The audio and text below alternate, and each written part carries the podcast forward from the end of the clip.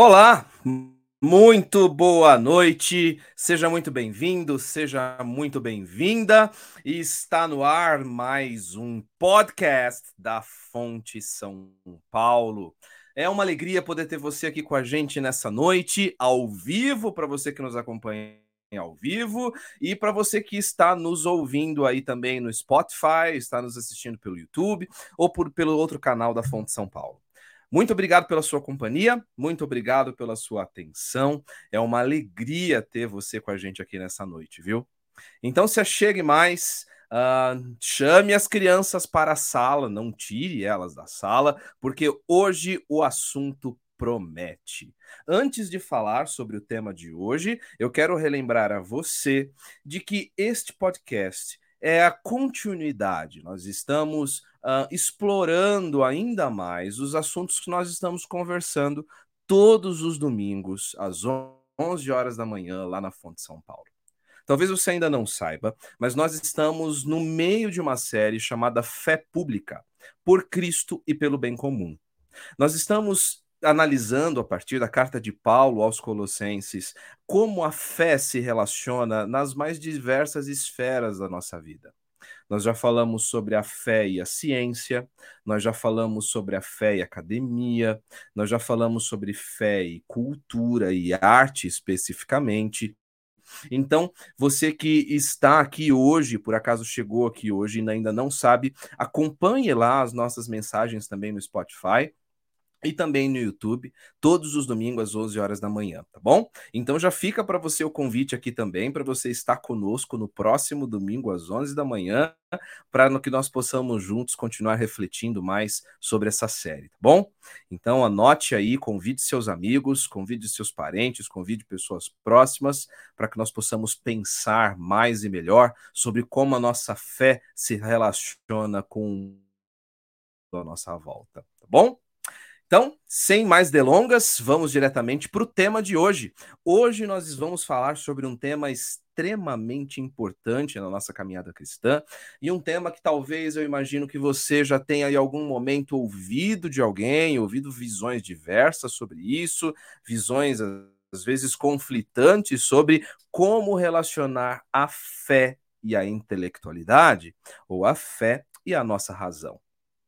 É bem verdade que você já deve ter ouvido também um texto muito comum que o apóstolo Paulo escreve lá em 2 Coríntios, capítulo 3, versículo 6, que diz assim: Ele nos capacitou para sermos ministros de uma nova aliança, não da letra, mas do espírito, porque a letra mata e o espírito vivifica. Bom, esse versículo já foi usado para muitas coisas, inclusive para representar um pensamento corrente no meio cristão brasileiro. Um pensamento que pode não estar tá muito explícito, mas certamente está ali impregnado no íntimo de muitos cristãos. Apesar de claramente o texto referir-se a um conflito que há ali envolvendo a lei mosaica, o que vem primeiro à mente de muitos de nós é que o apóstolo está aqui nos mostrando duas naturezas fundamentalmente opostas. Para muitos, esse texto tem sido explorado para representar que a razão é inimiga da fé e a fé é inimiga da razão. Seria para muitos seria necessário extinguir uma em razão da outra, ao passo que fé e razão não seriam capazes de caminhar juntas. E também é natural que muitos cristãos tenham registrado a ideia que aqueles que estudam, aqueles que pensam, aqueles que pesquisam muito sobre Deus, a Bíblia, ou mesmo a teologia, corre o risco de se tornarem apóstatas ou inimigos da fé. Mas seria correto nós pensarmos que, criados à semelhança de Deus, a inteligência, algo que Deus nos dá, ela deveria ser suprimida em virtude de uma melhor vida espiritual? É da vontade do Senhor que façamos uso da nossa razão, ou que mesmo usemos ela para prescrutarmos sua revelação através das Escrituras, e usar a razão demais seria um risco à nossa fé?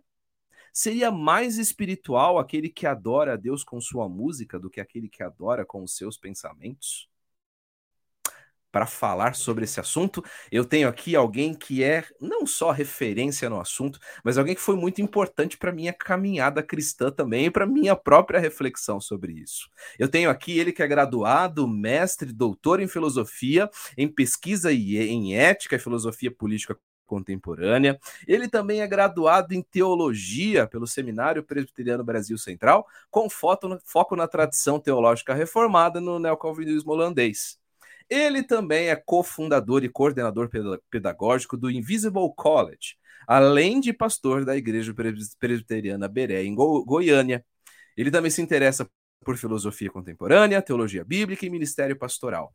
Ainda assim, além de tudo isso e acima de tudo isso, ele também é casado com a Caroline, pai do Benjamin e da, da pequenininha Ana. Senhoras e senhores, está aqui com a gente hoje o nosso querido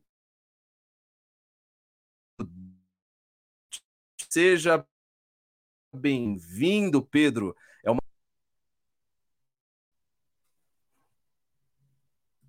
Abra o seu microfone. Abre o microfone, Pedro, por favor. Desculpa.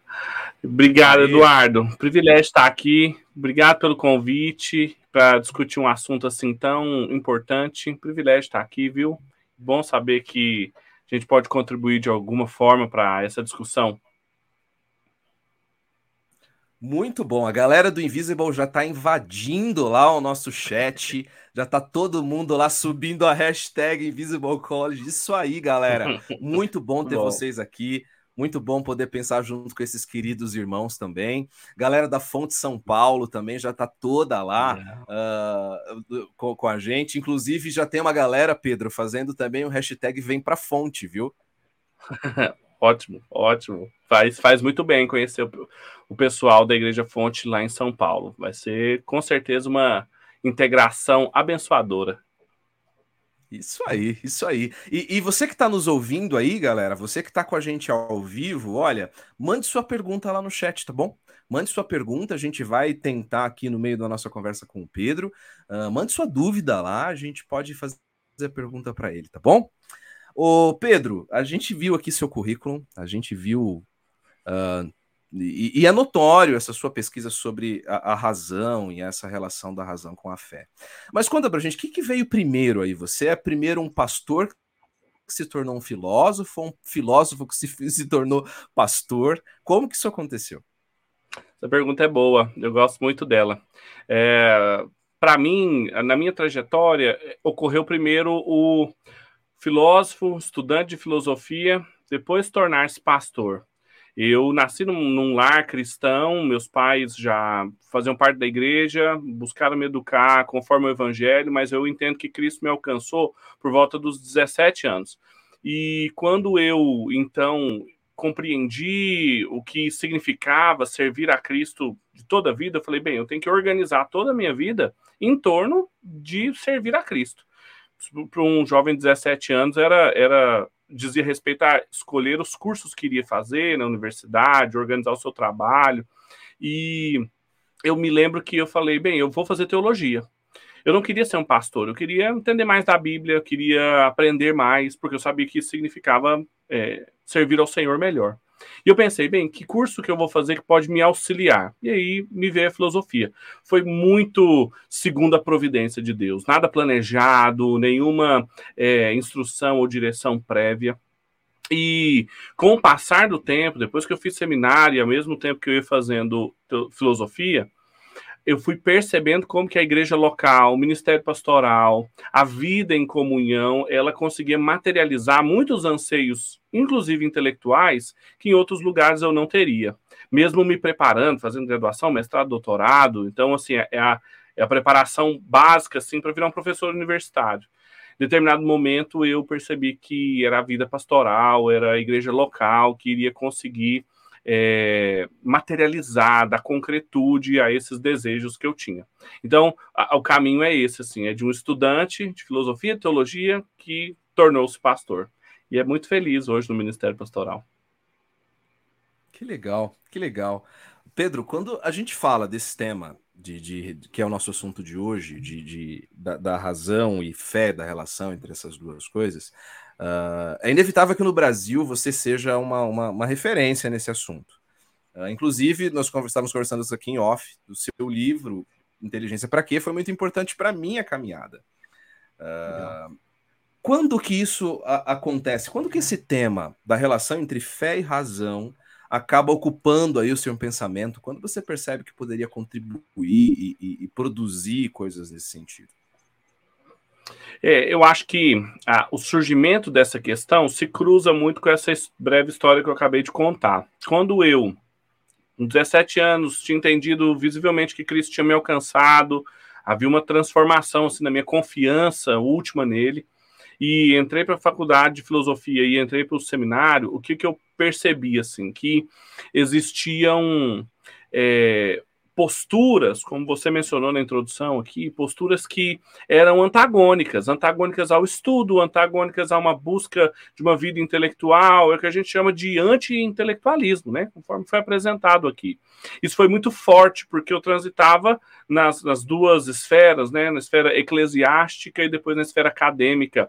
E havia em ambas ah, um uma espécie de anemia intelectual na igreja e uma anemia teológica na universidade.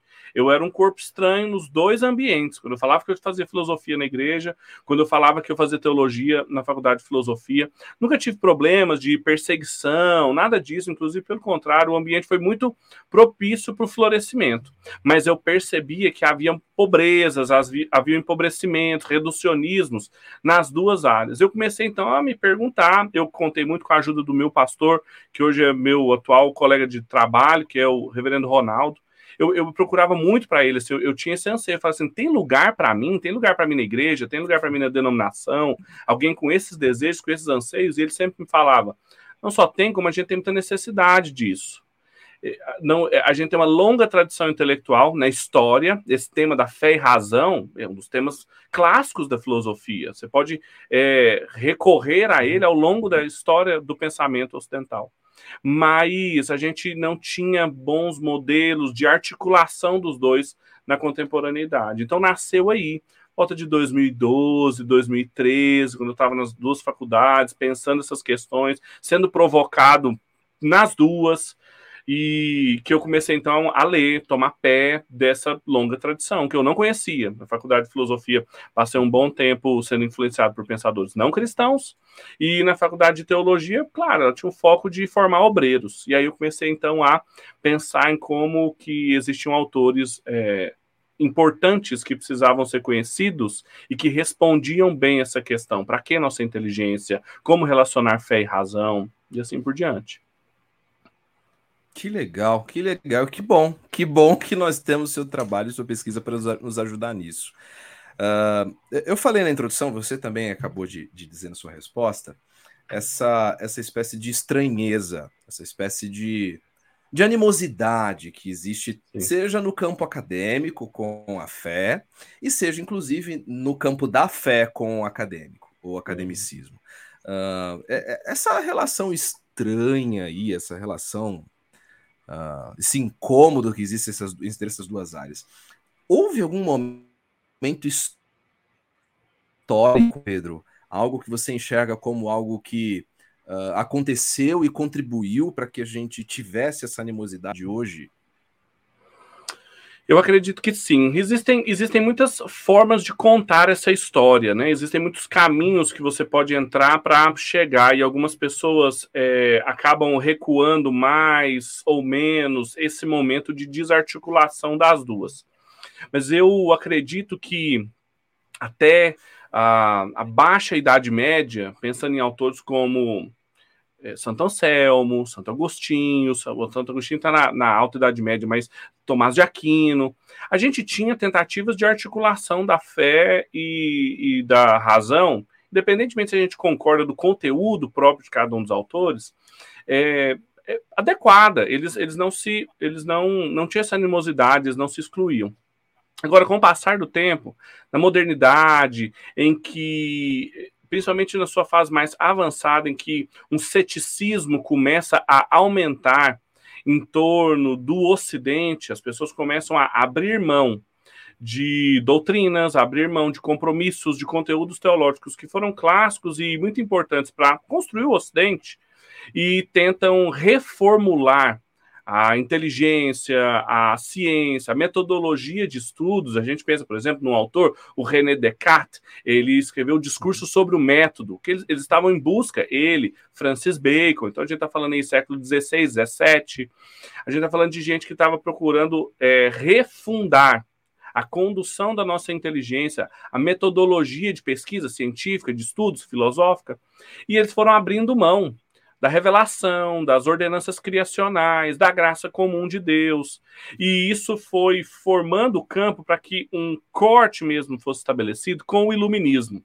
Tem muita gente que atribui ali uma desarticulação para que os assuntos da teologia, da fé, da religião permanecessem em âmbitos eclesiásticos e a pesquisa teológica acadêmica ligada muito mais a um criticismo bíblico, à filosofia da ciência, uma filosofia naturalista, começasse a florescer. Então, o século XVIII é muito marcante para o que vem depois do século XIX, um cientificismo muito grande, esse academicismo de que a ciência, é, a lógica, elas são os critérios últimos para a gente definir o que é verdadeiro. Se não tem correspondência com o discurso lógico, técnico e científico, não é verdade. Isso só foi encontrar resistência, mesmo assim, resistência intelectual robusta, no século XX com autores como Richard Swinburne, o Elvin Plantinga, Nicholas Folterstorff. E aí eles, eles começaram a questionar essa filosofia é, logicista, positivista, cientificista, nos seus próprios termos e com uma visão cristã bem articulada. Mas veja, a gente tem do iluminismo ao século XX, 200, 250 anos de é, hostilidade, de afastamento, de desarticulação, e isso ainda hoje, apesar desses autores, apesar da gente ter muitos bons representantes hoje que foram alunos desses autores, o que predomina ainda, ainda é essa imagem do conflito, essa imagem da desarticulação, que a letra mata, como você lembrou, isso é muito comum, esse anti-intelectualismo dentro da igreja. E hoje, se a gente olha para a igreja contemporânea, o Pedro, a gente vê que a, gente vê o inverso, talvez, o, outro lado dessa moeda. Se a própria academia eh, expulsou um pouco a questão da fé, como você nos lembrou, na igreja isso também acontece. Na igreja, a igreja hoje parece que ela expulsa a intelectualidade, ela despreza a atividade intelectual. Uhum. Você acredita que essa tenha sido uma reação hoje, essa espécie de sentimento, até um grande sentimentalismo que a gente uhum. vive hoje na igreja, tenha sido uma reação a esse extremo racionalismo que a gente viu aí século XVIII, XIX, século XX? Essa, essa eu, eu, acho que é uma leitura possível de ser feita. Ah, há um livro que marcou muito essa minha pesquisa em torno desse tema, que eu não sei por que ainda não foi traduzido, é um livro da década de 90, do Mark Knoll, que chama O Escândalo da Mente Evangélica, que é um clássico lá nos Estados Unidos. Ele, ele já escreveu até livros em 2011, depois é, fazendo referência a esse livro. E lá no Escândalo da Mente Evangélica, a primeira linha do livro é assim: o escândalo da mente evangélica é que não existe uma mente evangélica. Ou seja, a igreja evangélica não foi capaz de cultivar uma intelectualidade que fosse coerente com ah, os seus interesses, a sua própria agenda, a, agenda do reino de Deus, não a agenda política ideológica, a, os critérios, os valores, as dinâmicas próprias do reino de Deus. E, e o que que isso fez florescer? Essa ausência de uma mente distintamente evangélica, uma mente bíblica, para pensar todos esses âmbitos. Ela deu espaço, não existem espaços vazios, eles vão ser ocupados por outras posturas, por outras disposições do ser humano. E aí entra perfeitamente o sentimentalismo. Se a fé não é Uh, algo que pode orientar a minha visão intelectual da realidade, eu preciso então fazer com que a fé oriente outras coisas. Então, vai ser os meus sentimentos, eu vou perceber Deus uh, de acordo com essa percepção subjetiva, não vai dizer respeito a uma renovação, uma restauração da minha maneira de pensar, mas tão somente aquilo que eu sinto, aquilo que eu tenho percepção, e isso a fez é, favorecer inclusive o ceticismo, que é aquela característica antiga, porque se os critérios que eu tenho para julgar as experiências espirituais com Deus são minha percepção, são as minhas percepções, é, quando eu não percebo mais, quando eu não estou sentindo, quando eu não estou vendo, quando eu não estou ouvindo Deus, eu começo a duvidar. Eu caio de novo em ceticismo. Quando a Bíblia sempre fala da gente saber, ser movimentado por convicções. É claro que na Bíblia também tem expressões afetivas claras, mas a Bíblia fala para a gente ser movido não por aquilo que a gente está vendo, mas por aquilo que a gente sabe. A fé, inclusive, ela é contrastada nas escrituras nunca pela razão, não é esse contraste entre fé e razão, mas entre fé e visão. O autor de Hebreus, em outros momentos, ele vai falar fé é o filme fundamento das coisas que não se veem. Ou seja, mas daquelas que se sabe, daqueles compromissos que se tem. Então, quando a igreja abre mão de desenvolver, de se ocupar com uma mente evangélica, ela, ela dá espaço para que esse tipo de postura sentimentalista, afetivista, é, ganhe muito mais espaço na espiritualidade contemporânea. Que legal. É, você comentou já sobre essa questão da, dessas relações aparecendo nas escrituras, né? Uh, a, a, Vida Nova acabou de lançar um, um, livro sobre hábitos da mente do Dr. James Sire, não uhum. sei se uhum. você chegou a ver. Uh, e nesse livro, inclusive, eu, eu ia trazer para as nossas perguntas, mas o nosso tempo está curto, não vai dar. Então, se você uhum. quer saber isso, leia o livro, onde ele fala de Jesus como, pensa, como um pensador lógico. Jesus como alguém que era. A sua mente era lógica. Mas quando nós, nós voltamos para as escrituras, inclusive acontece algo interessante na questão do grande mandamento, né? Lá em Deuteronômio, uhum. nós temos o texto hebraico uh, dizendo que nós devemos amar a Deus com todo o nosso coração, alma e força. Uhum. Uh, mas quando a gente vê Jesus falando sobre o, o grande Novo Testamento, Jesus inclui também, a, Jesus disse que nós devemos amar a Deus com nosso coração, alma, força e entendimento. Isso acontece ali tanto em Mateus quanto em Marcos. E aí, Pedro, eu te pergunto: isso nos dá algum sinal? Há algum propósito nisso? Jesus inclui isso propositalmente? O que, que, você uhum. pensa sobre isso?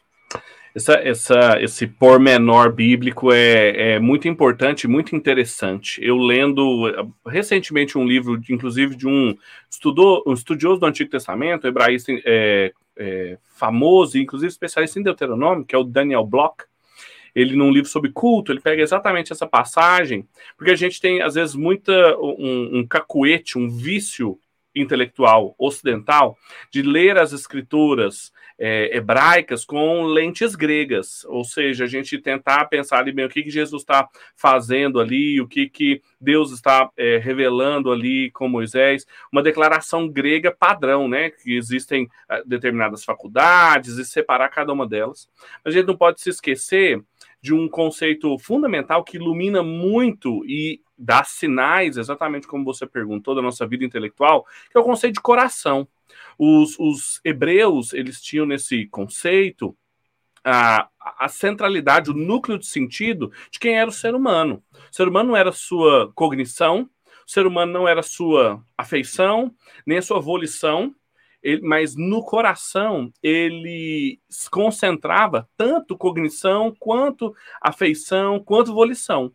Então, ali a gente tem uma imagem, e é, é uma imagem é, bem é, material mesmo. Os, os hebreus, a, e a língua hebraica tem muito isso, de trazer bastante concretude às suas imagens, ao seu vocabulário, para dizer aquilo que é central no ser humano. É, é, o que Deus pede, filho meu, dá no seu coração, é de onde procedem todas as fontes da vida. E nesse coração, onde os compromissos de fé estão assentados, Nele também, vários autores, o Senhor Jesus, mas o autor de Hebreus, o apóstolo Paulo, o tempo todo vai alinhar o coração também com o entendimento, com conhecimento, com pensamentos. Um texto que muitos de nós conhecemos, de Hebreus, capítulo 4, onde ele vai falar da palavra que é mais cortante do que uma espada de dois lados, que penetra as juntas e as medulas, dividindo, ou seja, aquilo que é mais fundamental, ele diz, fazendo separação de pensamentos.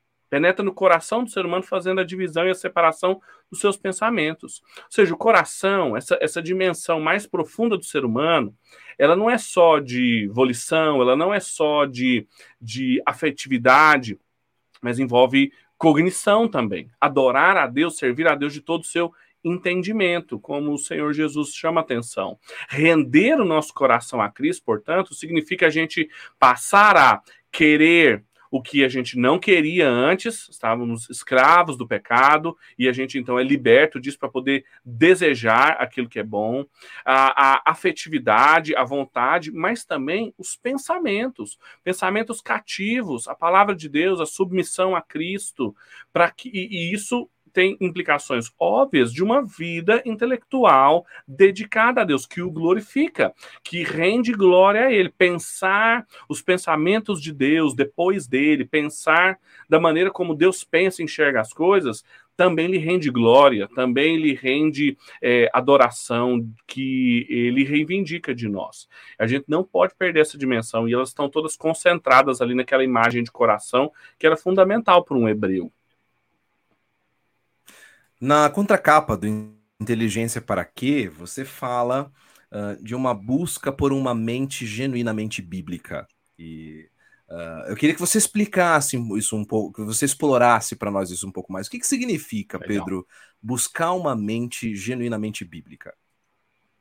É, essa é uma, pode ser uma afirmação que até se torna assim meio clichê, né, entre os evangélicos, uma mente bíblica, mas mais e mais, então, inclusive desde a publicação do Inteligência para quê? Para hoje, eu tenho pensado muito sobre como que as escrituras tanto no Antigo quanto no Novo Testamento, as suas metáforas, as suas imagens, o seu vocabulário. Converso e tive uma rápida conversa, mas também admiro muito o trabalho do pastor Marcelo Berti, né, no seu, no seu conhecimento das línguas originais, porque ali a gente tem um vocabulário, um mundo intelectual, um, uma chave de conceitos e de linguagem que não é a nossa, obviamente, são de duas línguas assim, muito distantes de nós, que a gente tem que se aproximar delas.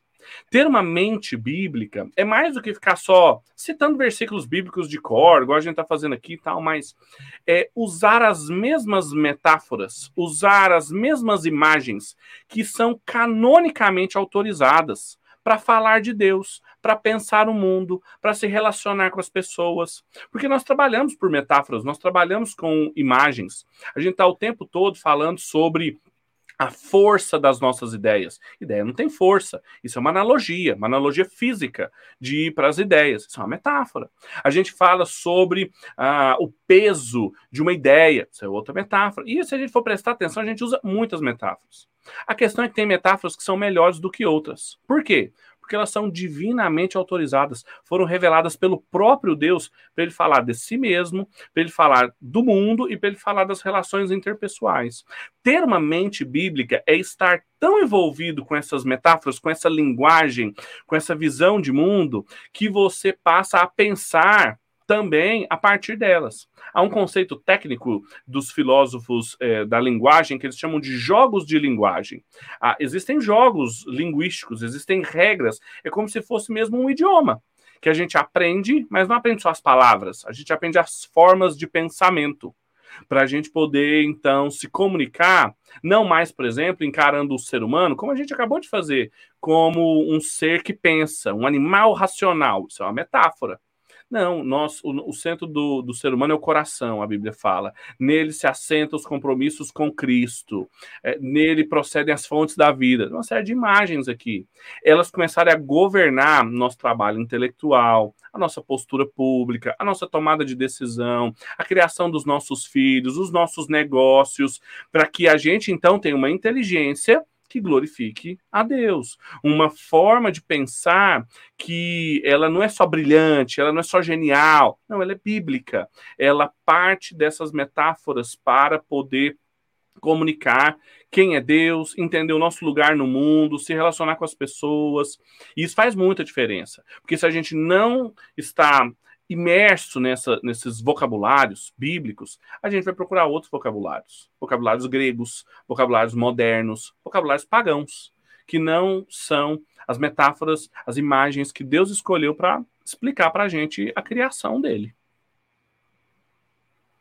Muito legal. Muito legal. Gente, o papo tá muito bom. Eu quero agradecer a você que tá lá no chat. A galera do Invisible tá em peso lá no chat. É muito bom, bom ter bom. vocês aqui. Galera da Fonte São Paulo também, o pessoal tá todo lá nos ouvindo e muito legal essa integração aí entre irmãos em Cristo, é muito bom. Uh, Pedro, continuando aqui a nossa conversa, você, inclusive, no trecho do livro onde você fala sobre o, o trabalho do Dr. Noll, logo em seguida uhum. você vai trazer para gente aquilo que você chama no livro de vícios e deformações da, intelectu da intelectualidade cristã. Uhum. Uh, nós já falamos do anti-intelectualismo, algo que você aborda lá, mas você também nos traz outros problemas, uh, como uma intelectualidade que é desconectada do serviço. Marcelo uhum. Berti, no, na, na, sua mensagem de domingo, ele nos falou dos riscos dessa inte intelectualidade, ele chama de uma intelectualidade paralisante, algo que não Exato. se volta para a sociedade. Por que, que esse tipo de intelectualidade desconectada da vida cotidiana é, é tão perigosa? É, isso é um, esse é um vício mesmo eu gosto muito dessa linguagem de vícios e virtudes intelectuais. Às vezes a gente acha que as virtudes e, e, uma ética está ligado a procedimentos práticos e não à vida intelectual. Como também se ela não fosse prática, né? Pensar é agir também. E existem vícios mesmo. E um deles, talvez do, um dos mais sintomáticos, é essa visão que trabalha, pensa, processa, acaba produzindo conteúdo intelectual, mas que não faz em prol do outro, mas faz em torno de si. Para citar um grande pensador, que é um paradigma nesse modelo que a gente está construindo, que é o Agostinho de Hipona, bispo de Hipona, ele tem um tratado formidável sobre a relação do cristão com a cultura, com a política, que é chamada Cidade de Deus dois volumes grandes, às vezes desanimam a gente de explorar justamente por causa do seu tamanho, mas é uma peça riquíssima da história do dogma, da história da filosofia.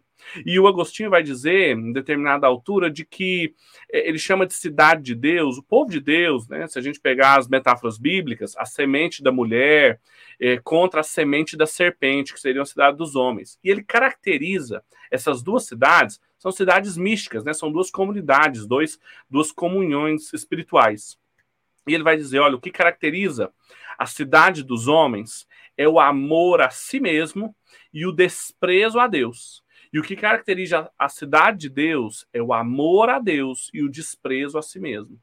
E veja, ele, ele usa amor para falar sobre aquilo que é mais fundamental no coração humano e um compromisso com Deus que despreza a si e que por isso tem condições de amar ao próximo, servir ao próximo, com por causa dos seus compromissos, por causa da sua maneira de lidar. A cidade de Deus, o povo da aliança, que Deus está preservando desde o anúncio sobre a semente da mulher e a semente da serpente, no meio das cidades dos homens, porque a cidade de Deus, a sua igreja, ela está misturada na cidade dos homens, no, no trabalho, na, na universidade, na internet essa cidade de Deus no meio da cidade dos homens, ela tem uma característica. Ela despreza a si mesma, ela esquece de si. Não é um tipo de inteligência, não é um tipo de política, não é um tipo de estética, de lógica que é feita é, tendo o ser humano como crivo último do seu benefício, crivo último do seu alvo máximo para julgar se alguma coisa é legítima ou não.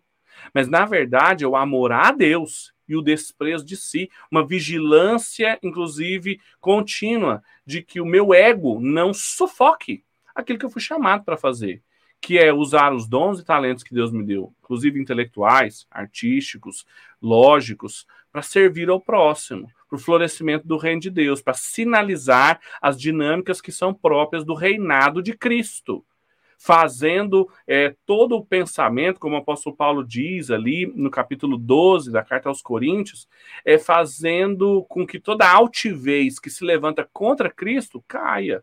E ele fala: é, todo pensamento, toda arrogância, é um trabalho que envolve o conhecimento.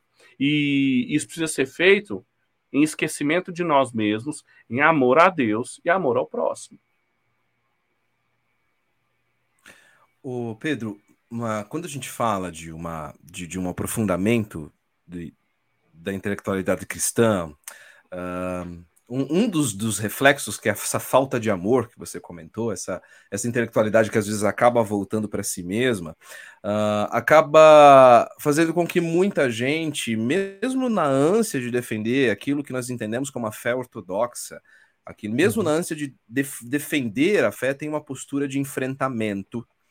Uh, e um enfrentamento que muitas vezes é voltado para questões secundárias do que secundárias da fé, mais do que numa questão até propriamente de uma defesa pública da fé, em um debate público. Você inclusive chama isso de do, donos do saber teológico, inteligência para quê? Uh, e você coloca, chama essa atitude como pecaminosa. Fala, olha, esse tipo, o que esses donos do saber teológico estão fazendo é pecado. Por que você considera isso pecado? E, e explica pra gente o que, que é ser um dono do saber teológico essas imagens fortes, né, que a gente usa, essas afirmações, assim, né, a gente é lembrado depois, a gente fica, meu Deus, tem que ter responsabilidade intelectual do que escreveu. Essa imagem dos donos do saber, ela, ela é muito comum, ela é muito comum no meio acadêmico, não só, mas ela é muito comum em quem é, gosta de, não só no meio acadêmico, não, isso não é uma, isso não é uma uma preciosidade da universidade. A gente tem fora de lá também, na igreja, nos seminários teológicos, na internet, gente que. É, eu vou falar da resposta e desenvolvê-la. É falta de humildade intelectual. É uma virtude. É uma das virtudes que a gente, a gente falou de vícios, agora a gente fala de uma virtude. A humildade intelectual, ela é uma virtude e ela é uma virtude dos cidadãos do reino de Deus. Porque ela diz respeito a o nosso caráter finito e incapaz de poder sustentar, compreender, fechar, definir, dar fins a todos os assuntos. Ah, nós nos aproximamos de boas definições, de boas teorias, e tem teorias que são melhores do que outras, porque se aproximam mais de uma descrição da realidade, de Deus, de como ele age no mundo, da relação com as pessoas. Mas quando a gente fecha qualquer possibilidade de crítica, de enriquecimento, de diálogo, inclusive com quem está fora da cidade de Deus, isso é falta de humildade intelectual. E isso é uma espécie de ser dono de um saber.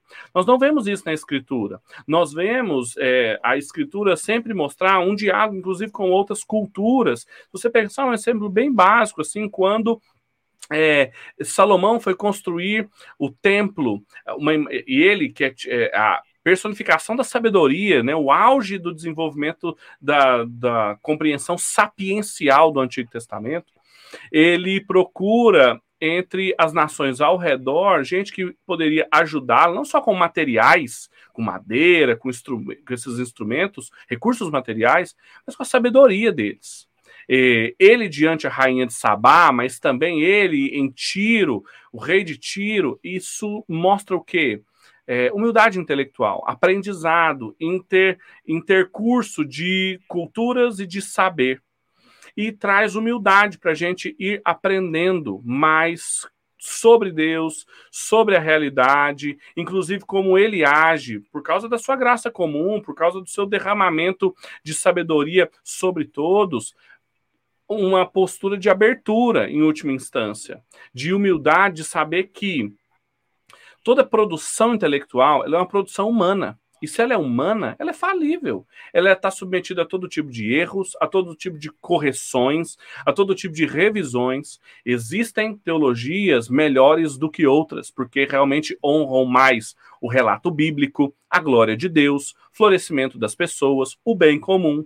Agora, dizer que elas são inerrantes, dizer que elas são livres de equívocos, isso torna muito perigoso a vida intelectual cristã, porque ela acaba se tornando uma mediadora entre os seres humanos e o próprio Deus. Se você não sabe essa doutrina desse jeitinho aqui, conforme essa formulação, você não conhece Deus verdadeiramente. E, e a gente tem na história da, do Ocidente um nome para isso, chama gnosticismo.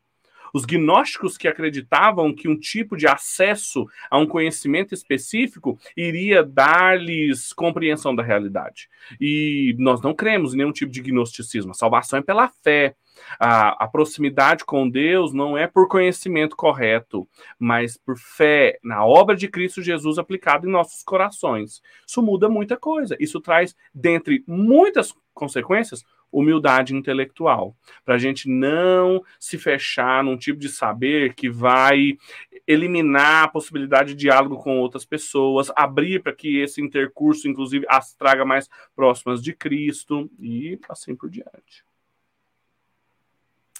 Ô Pedro, eu queria pedir, a partir disso que você está nos mostrando, pedir para você um exemplo prático. Eu me lembro de ter lido uma vez um grande teólogo, eu não vou dizer o nome do teólogo, senão vai invalidar o exemplo, então é melhor não saber, que assim a gente consegue pensar no exemplo. Ele conta que estava conversando com a mãe, já muito idosa, a mãe já estava acamada, e todos os dias que ele ia visitar a mãe no hospital, ele perguntava: Mas oh, filho, você viu Deus hoje? Ele achava que a mãe estava delirando, falava: Não, filho, não, não, mãe, eu não vi Deus, não vi Deus. E um belo dia ele chegou e falou: Mãe, onde a senhora está vendo tanto Deus assim que eu não vejo? Aí a mãe vira e fala: Filho, porque toda vez que eu olho o sol se pôr, eu consigo ver Deus ali. Quando eu olho a natureza, quando eu olho você, eu vejo Deus. Então, filho, você é tão burro que você não está vendo Deus. Uh... Como que. É muito natural que aqueles que estudam teologia, aqueles que estudam essa relação da razão, que se aprofundam no saber teológico, tenham um conflito ou se sintam conflitantes com irmãos em Cristo, às vezes na mesma comunidade, às vezes o seu próprio pastor, que não consegue acompanhar esse tipo de reflexão, ou talvez não tinha tido uhum. acesso a esse tipo de reflexão. Você já nos propôs, você já falou dessa humildade que o saber teológico precisa nos trazer, mas eu queria te pedir um exemplo de como essas pessoas podem uh, diminuir essas distâncias dentro das suas comunidades, como diminuir essas distâncias entre familiares, às vezes. Como mostrar para essas pessoas que a importância do pensamento teológico sem se tornar um dono do saber teológico dentro da sua própria comunidade. É, isso eu talvez seja o maior desafio que todo mundo tem em algum nível, maior ou menor, mas talvez seja uma tentação muito própria de quem dedicou-se mais, de quem tem uma vocação para os trabalhos, os ofícios da vida intelectual. A gente não pode se esquecer de que Deus, quando ele criou a realidade, uma, das características primárias que as primeiras páginas das Escrituras apresentam Deus é que ele é o Criador. E que a criação dele é boa, apesar de ter sido afetada pelo pecado, ela não perdeu a capacidade de revelar a sua glória. É o que a gente chama de revelação geral. Os céus proclamam a glória de Deus, como diz o salmista, ou os céus proclamam a ira de Deus, como diz o apóstolo Paulo. Então, há uma proclamação. Isso significa que a experiência cotidiana, a experiência ordinária, ela tem valor no interior da fé cristã. A, a, o, que, o que é muito típico de quem valoriza demais a intelectualidade e cai no intelectualismo é desprezar a experiência ordinária, é desprezar o senso comum como a, a, a pressuposição de que Deus quando a gente olha para uma coisa que é azul, ela é azul mesmo. Quando a gente lida com uma pessoa e tira conclusões práticas daquele relacionamento, sem, sem ser um psicólogo, sem ser um grande analista ou terapeuta, mas por causa de uma sabedoria prática. Essa, essa era a visão, inclusive, da sapiência no mundo hebreu. O sábio, o Rohma, como é chamado por todo o Antigo Testamento, não era alguém só do pensamento abstrato, ele era alguém das coisas práticas. A Bíblia chama de Rohma, de sábio, costureiros, pintores, mulheres e homens. Há uma, há uma concepção muito mais ampla. A sabedoria de Deus não está restrita a exercícios intelectuais abstratos. Então, quando a gente, numa numa forma de compreensão de alguém que a gente julga incapaz de alcançar o tipo de pensamento abstrato que a gente tem, e a gente julga aquilo como de menor valor, sem importância, como é o exemplo que você deu sobre a capacidade que alguém tem de olhar para a natureza, pôr do sol, a criação, as próprias pessoas e conseguir enxergar Deus agindo ali, a operação do poder de Deus, ele se revelando, e a gente já começa com todas as nossas pressuposições. É, mas o teólogo tal falou isso, o teólogo tal falou isso, aquele outro filósofo, e a gente descredibiliza aquilo. O que nós estamos falando? experiência ordinária não tem valor para revelar quem Deus é. E as escrituras dizem que tem. Os céus proclamam a glória de Deus num discurso sem palavras, mas é um discurso. É um discurso. Inclusive, o sol, o pôr do sol, o nascer do sol, está é representado ali no Salmo 19 como um dos elementos desse discurso sem palavras, o livro sem palavras. Então, uma apreciação da vida ordinária, uma apreciação do, do senso comum é muito importante para o tipo de mente bíblica, para o tipo de intelectualidade bíblica. Isso diz respeito a gente aprender a ouvir aqueles que não cursaram faculdade, que não cursaram é, seminário, leituras bíblicas. A gente, se a gente crê que as escrituras dizem que as pessoas serão levadas à verdade num senso comum, ordinário, na sua leitura bíblica, e elas conseguem tirar conclusões ali que não são contraditórias com outro ensino bíblico, precisamos aprender a ouvi-las, aprender a respeitá-las, aprender a pensar a partir também do pensamento delas. Só assim o que vai fazer a mediação entre eu e os meus irmãos não vai ser as minhas preferências intelectuais, mas vão ser vai ser a obra de Cristo. A mediação entre Deus e os homens é, é a obra de Cristo, mas a mediação entre os seres humanos também é a obra de Cristo. Não pode ser diploma de ensino superior, não pode ser preferência filosófica, teológica, tem que ser a obra de Cristo, que faz a mediação da nossa relação. Deixar de conversar com alguém, deixar de levar em conta o que alguém está pensando, sua experiência prática, porque ela não atrela a minha visão filosófica e teológica preferida, é desprezar a obra de Cristo. Uau! Uau! Agora eu vou fazer aquela pergunta que os entrevistados detestam, porque você levou 300 páginas para responder isso e eu espero que você responda em dois minutos, né? Mas, Pedro, o que, que é uma inteligência para a glória de Deus? Para que, que serve a nossa inteligência? Como a nossa inteligência, a nossa razão pode glorificar ao nosso Deus? Olha, uma inteligência que glorifica a Deus ela não é, vou começar dizendo que ela não é. Ela não é uma inteligência que fica citando versículos para tudo que faz. É claro que os versículos são muito importantes, mas não é uma inteligência, vou usar aqui um, o rótulo gospel. Não é isso. Não é uma inteligência que não lê pensadores que não são cristãos, interage com pessoas que não são cristãos, está ligado com as coisas fora das quatro paredes da igreja. Uma, uma mente que glorifica a Deus, ela é uma mente que ela é alimentada pelos compromissos fundamentais do coração. No coração de todo ser humano, ele tem um compromisso com alguma coisa ou com alguém, que pode ser o Deus e Pai do nosso Senhor Jesus, ou pode ser qualquer outro aspecto da realidade. Ele troca, é o que o apóstolo Paulo diz em Romanos capítulo 1. Ele troca o criador pela criatura. Quando você conversa com um intelectual, às vezes, de ciências humanas, qual é o compromisso dele? Com a história ele é um historicista, ele tem um compromisso com a história de achar que ou o desenvolvimento histórico vai levá-lo a algum lugar melhor ou a algum lugar pior. Quando você conversa com um cientista das ciências humanas eh, que não tem esse compromisso com Cristo, ele vai ter um compromisso com a natureza. Bem, as trocas, a seleção natural, as dinâmicas materiais aqui vão dar conta de explicar os fenômenos da minha vida. Qual é o compromisso do coração dele? Com a natureza. Às vezes eles nem enunciam isso, porque esse compromisso está lá, escondido no que há de mais profundo no ser humano. Uma mente que glorifica a Deus, ela tem um compromisso no seu coração com Cristo, e isso muda a maneira como ela pensa, a maneira como ela fala, a maneira como ela responde, porque o seu compromisso último não está com nenhum aspecto da criação. E por isso ela pode olhar para toda a criação fazendo avaliações equilibradas porque o seu ponto de toque, a, o sua, a sua alavanca arquimediana está em Cristo. Eu gosto muito dessa, dessa imagem do Arquimedes, né, que ele falava: dá-me um ponto fixo e uma alavanca que eu movo o mundo. E isso é muito interessante porque se ele queria mover o mundo com uma alavanca, o ponto fixo dele tinha que estar fora do mundo. Não podia ser algum aspecto da criação. Não pode ser a natureza, não pode ser a história.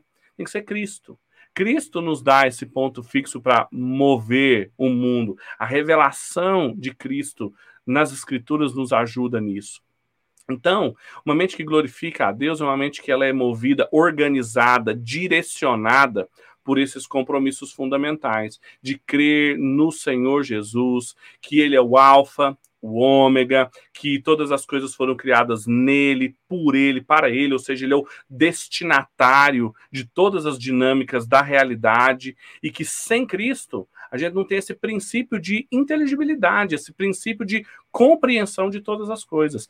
Cristo é condição de possibilidade para entendermos tudo.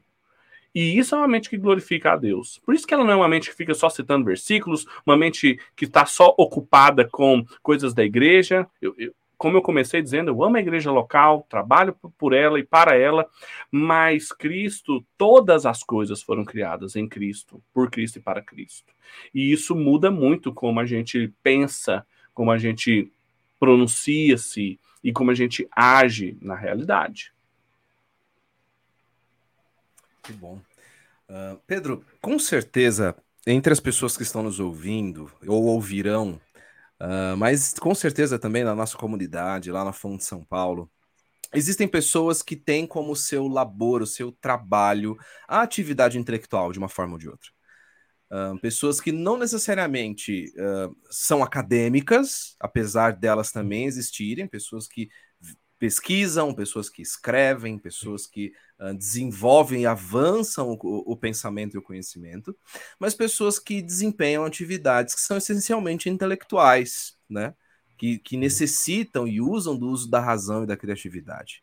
Mas essas pessoas muitas vezes são colocadas, compram a ideia de que Uh, a fé é, ela é exercida num aspecto pessoal, no aspecto privado, uhum e o seu trabalho, sua inteligência, ela deve tomar o debate público.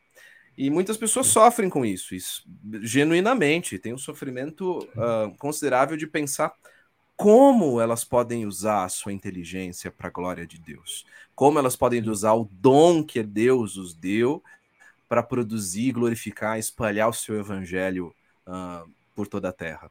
Que conselho você daria para essas pessoas? É, eu, eu, eu, acredito no sofrimento real mesmo de gente assim que trabalha, que é que nasceu realmente de novo, tem um compromisso com Cristo e que luta para saber como que isso, esse compromisso com Cristo, essa nova vida vai transformar o seu trabalho. Era, foi isso, inclusive, que começou a me movimentar para pesquisar, escrever sobre isso, justamente porque eu vivi esses, esses dois mundos. Uma coisa que a gente também aprende nas primeiras páginas da escritura é ver o jeito que Deus trabalha. Muitas vezes a gente pensa que o trabalho intelectual, como tá pensando, então a gente está falando aqui, quem trabalha com a mente, quem trabalha com números, quem tem relatórios para fechar, é, muitas vezes a gente é, é, fácil a gente pensar como é que a gente glorifica a Deus servindo pessoas. Às vezes o médico, o enfermeiro, a, aquele que trabalha servindo pessoas, o professor, ele está servindo pessoas, ele está vendo o florescimento delas, ele se sente vocacionado de maneira fácil. Agora, o contador, o, o analista, ele assim mexe com tabelas, mexe com números, não dialoga com ninguém. Ele tem mais dificuldade. Para estes, eu sempre lembro que existe um jeito de trabalhar nessa área que ele está, que espelha o trabalho de Deus. Mesmo que ele não coloque um versículo bíblico no relatório que ele entrega no final da semana, mesmo que ele não faça proselitismo religioso, evangelização, missão. Não, existe um jeito de trabalhar que é o jeito de Deus. Veja, as primeiras, primeiras páginas das escrituras, os primeiros versos da escritura, a gente vê Deus trabalhando. Deus está ali trabalhando, ele está criando as coisas. E ele tá e o trabalho dele, ele tem uma característica, ele tem várias marcas, mas ele tem uma característica fundamental. Ele parte daquilo que é indiferenciado para algo que é diferenciado. Então Deus vai separando, separa trevas da luz, separa terra das águas, separa céu da superfície, ele vai separando, ele vai diferenciando. É um trabalho de diferenciação. E a própria realidade funciona por diferenciação, desde a diferenciação celular, a gente sai de seres unicelulares para multicelulares, diferenciação afetiva, a gente, como você mencionou, tem a, a, Ana, pequenininha aqui em casa, ela não tem diferenciação afetiva, ela, ela, ela não sabe lidar, ela não sabe é, se alegrar, chorar, ficar triste, é, tudo, tudo menção para ela de incômodo, de tristeza, de fome, manifesta-se de uma forma só. Ela vai crescendo e vai aprendendo a diferenciar isso. Bem, quando a gente está trabalhando, a gente tem que aprender também a trabalhar como Deus trabalha, porque Deus, quando criou o ser humano, colocou ele no jardim, o que, que ele pediu para ele fazer? Continuar trabalhando e continuar trabalhando do jeito que Deus trabalhava, que era um jeito de, por diferenciação. Ele deu uma massa de animais de, iguais e falou para Adão fazer o quê? Nomeá-los, diferenciá-los. Adão foi chamado para fazer e continuar o trabalho de cocriação. Então, quando a gente entende. Opa! destruir umas coisas aqui. Quando a gente entende que nós somos co-criadores, que esse nosso trabalho é um trabalho também de diferenciação, a gente pegar uma massa de informações que não foi organizada, de dados, de dinâmicas sociais, econômicas, e a gente pode diferenciá-las, organizá-las ampliar a compreensão sobre aquilo, seja de um relatório que um contador um administrador recebe que tem poucas entradas e saídas e ele amplia, diferencia, trabalha naquilo para aperfeiçoar, seja um, um, alguém que lida com estatística, ciência de dados, tem uma série de informações que ele organiza. Quando se faz isso, você está trabalhando como Deus trabalhava. Isso glorifica. Isso faz você co-criador também. Isso sinaliza o reino de Deus. São dinâmicas próprias do reino de Deus aonde você foi colocado. Isso glorifica, isso chama a atenção das pessoas, isso instiga as pessoas para se perguntarem por que você faz isso, o que lhe move para fazer isso. E aí você apresenta os seus compromissos fundamentais. É aí que a sua fé sai desse âmbito privado e começa a mostrar que ela organiza, que ela direciona o seu trabalho cotidiano. E aí, então, essa pessoa começa a perceber essa integração, que é uma integração orgânica, ela não é mecânica, não é, é, pegar e começar a colocar versículo bíblico, começar a, a ser assim, rótulos evangélicos e gospel. Não, é um trabalho orgânico de transformação do meu coração, desembocar, desaguar em transformação em todas as áreas que eu estou envolvido, trabalhando como Deus trabalha trabalhando como Deus trabalha. Essa é a frase do dia para você colocar no seu uh, e-mail que você vai mandar para o seu chefe. Não, não é nada disso. Gente, eu conversei hoje com o Pedro Dulce. Que conversa maravilhosa. Nosso tempo aqui já está se esgotando. Mas antes da gente sair, Pedro, eu queria que você falasse para quem está ouvindo a gente um pouco sobre o Invisible College esse trabalho que você ah, tem desenvolvido de ensino, de reflexão. Fala um pouco dele para gente. Muito bom, obrigado pela sua oportunidade de falar um pouco sobre o. A gente carinhosamente chama ele de INC, né? O Invisible College. Uh, o Invisible College nasceu de uma preocupação minha e do Kaique, que é um profissional liberal, que não tinha é, passado por formação teológica tradicional como eu tinha passado, e o Kaique me fez a pergunta que muita gente me fazia, acredito que fazem para o Marcelo, fazem para pastores, pessoas que estão aqui, que é assim: eu queria estudar teologia, mas não queria fazer um seminário, não preciso, não tenho tempo. E você podia passar assim uma lista de livros, você podia passar para mim assim uma compreensão mínima do que eu poderia é, fazer, percorrer um caminho. E daí nasceu o Invisible College, dessas conversas. O Invisible College ele é uma instituição educacional de ensino e de pesquisa em teologia, filosofia e áreas afins da cultura, arte, música, sexualidade, em que a gente não tenta, não pretende ser é, concorrentes com seminários teológicos de formação de pastores. Não, a gente quer ajudar pessoas que estão inseridas nas diversas áreas do trabalho, do conhecimento, da vida ordinária, a terem uma alternativa para estudar teologia e filosofia. Porque muitas vezes é, um seminário depende de uma rotina mais rígida, um seminário local, e a gente traz muita flexibilidade profundidade, mais no ritmo da pessoa, em que ela possa estudar, aprender de uma maneira que adeque à realidade dela também, os seus, seus próprios interesses. A gente tem três grandes programas. A coluna vertebral do INC são as nossas tutorias, é um sistema educacional por tutoria, em que nós temos tutores que encontram semanalmente com os estudantes a partir das leituras que eles estão fazendo, das aulas que eles estão assistindo durante um ano. São três tutorias: tutoria essencial, tutoria avançada e a tutoria filosófica, que, de acordo com seus nomes, dizem respeito a um conhecimento essencial em teologia, depois um conhecimento avançado em teologia e um conhecimento em história da filosofia. Dura um ano, tem inscrições agora, inclusive em outubro. Agora, a gente também tem o Loop, que são uma série de cursos pequenos, formações rápidas, microaprendizados em diversas áreas: política, sexualidade, ciência, cultura, marketing, que a pessoa tem acesso a uma infinidade de conteúdos, todos relacionando as áreas do saber com a fé cristã nessa tentativa justamente de contribuir com a igreja evangélica para que ela possa fazer florescer essa mente evangélica a partir dessas pesquisas, a partir desse ensino. O INC completou três anos agora, é um bebê também, igual o Benjamin, a Ana, mas a gente tem sido agraciado por Deus com estudantes muito valorosos e que fazem essa jornada ser muito especial. Que legal, a galera fanzaça aqui nos comentários, enquanto você falava, é. a galera era só elogios aqui pro Invisible, pro Inc. Ô Pedro, mas quem quiser saber mais, se alguém quiser conhecer os cursos, se alguém quiser saber como participar do, do, do da escola, o que, que ele precisa fazer? Onde ele pode ir? Ó, nós temos página no Instagram, chama Invisible College, temos canal no YouTube, chama Invisible College, mas no site você tem todas as informações, essas bem detalhadas. Chama theinvisiblecollege.com.br. Basta digitar e lá você vai ter um blog que é alimentado semanalmente com conteúdo dos próprios estudantes, feitos pela curadoria nossa, muitos textos, muito conteúdo, muitos vídeos e todas essas informações para conhecer a escola, se quiser se inscrever, participar e estudar conosco. theinvisiblecollege.com.br e as redes sociais todas Invisible College. Muito bem. Gente, eu conversei aqui com o incrível Pedro Dulce. Pedro, obrigado pela sua atenção, obrigado pelo seu malabarismo na sua agenda para poder conversar com a gente eu hoje. Uh, eu digo não só por mim, mas eu digo com certeza por todos que estão nos ouvindo e aqueles que ainda nos ouvirão.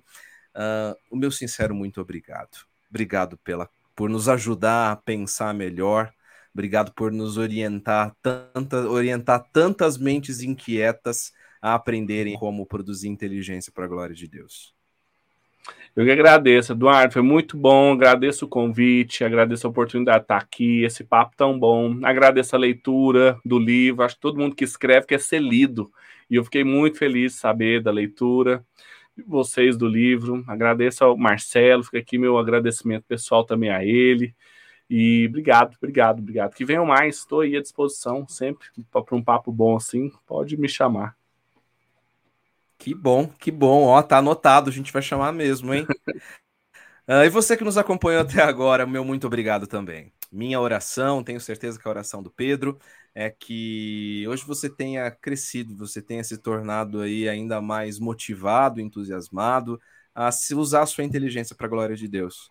Lembrando que esse, esse podcast volta na semana que vem, todas as quartas-feiras, às 8 horas da noite, ao vivo, nós estaremos aqui refletindo sobre a fé pública, em sobre como produzir uma mente, sobre, sobre como a verdade do evangelho nos, a, nos ajuda a alcançar a nossa sociedade, o mundo onde vivemos, tá bom? Muito obrigado, uma boa noite para você e até quarta-feira que vem. Um grande abraço. Boa noite, gente.